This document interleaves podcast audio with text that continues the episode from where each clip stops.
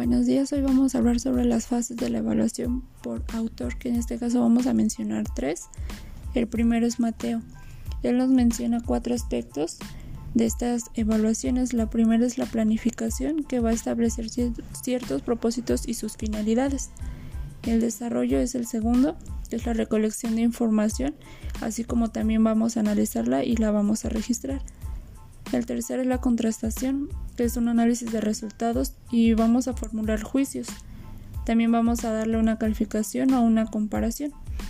Em, eh, por último, el cuarto, que es metaevaluación, la cual busca mejorar una evaluación prevista. El segundo autor es Fernández Ballesteros. Él nos menciona perdón, seis fases. La primera es la planificación, que es eh, vamos a plantear esa evaluación se van a tener como escalas, por así decirlo. El segundo es la selección de las operaciones a observar. Eh, vamos a observar cómo se comporta el alumno.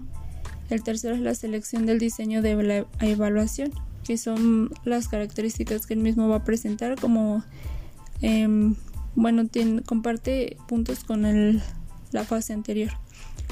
El cuarto es la recolección de información la quinta es el análisis de datos y el sexto es un informe, o sea que va a ser la totalidad de todos los puntos que hemos observado durante las clases del alumno. Em, el último este es sin autor. Eh, aquí nos mencionan seis partes. La primera es la planificación, que son los objetivos generales y se van a identificar también ciertos agentes evaluativos. El segundo es la aplicación, el para qué, por qué y se va a evaluar. El tercero es la valoración, que son las habilidades o las competencias que puede llegar a presentar el alumno. El cuarto es la calificación. Es vamos a darle un cierto porcentaje a, a lo que se ha enseñado. El quinto es la comunicación, que son los lazos de confianza que hay en los agentes educativos.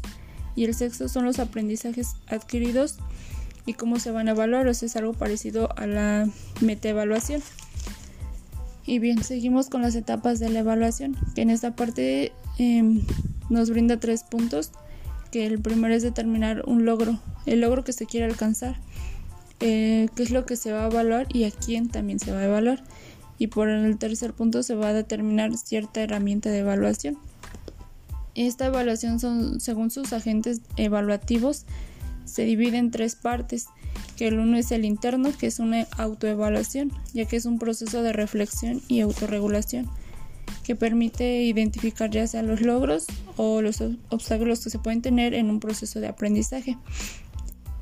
Y, mm, el segundo es coevaluación, que es una herramienta democrática. Aquí se van a evaluar entre pares, eh, sería el docente, el alumno, la institución y bueno, esas partes que la, forman. También se van a evaluar las actitudes que se desempeñan y mejorar la toma de conciencia y tener también un trabajo colaborativo. La última parte es la heteroevaluación, que esta va a contribuir a mejorar los procesos de enseñanza-aprendizaje. Esta evaluación em, va a coordinar un, análisis y va a interpretar esos resultados que vamos a obtener además de evaluar la actuación, el producto y el proceso que va a tener. Y por último, los agentes de evaluación externa. Aquí nos menciona un artículo que es el número 57, que va a cumplir con lo dispuesto en el artículo 3, el cual dice que eh, la educación debe ser laica y todas esas partes que ya hemos visto. Y también nos va a proporcionar un mínimo de becas.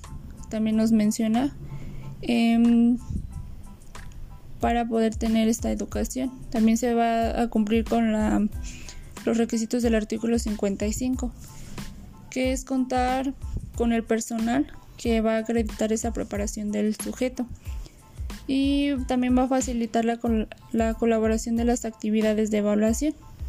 En esta parte las autoridades van a procurar llevar a cabo una inspección por lo menos una vez al año que nos hemos dado cuenta que así se ha realizado en, en algunas escuelas. Y bueno, esta parte sería todo por el día de hoy.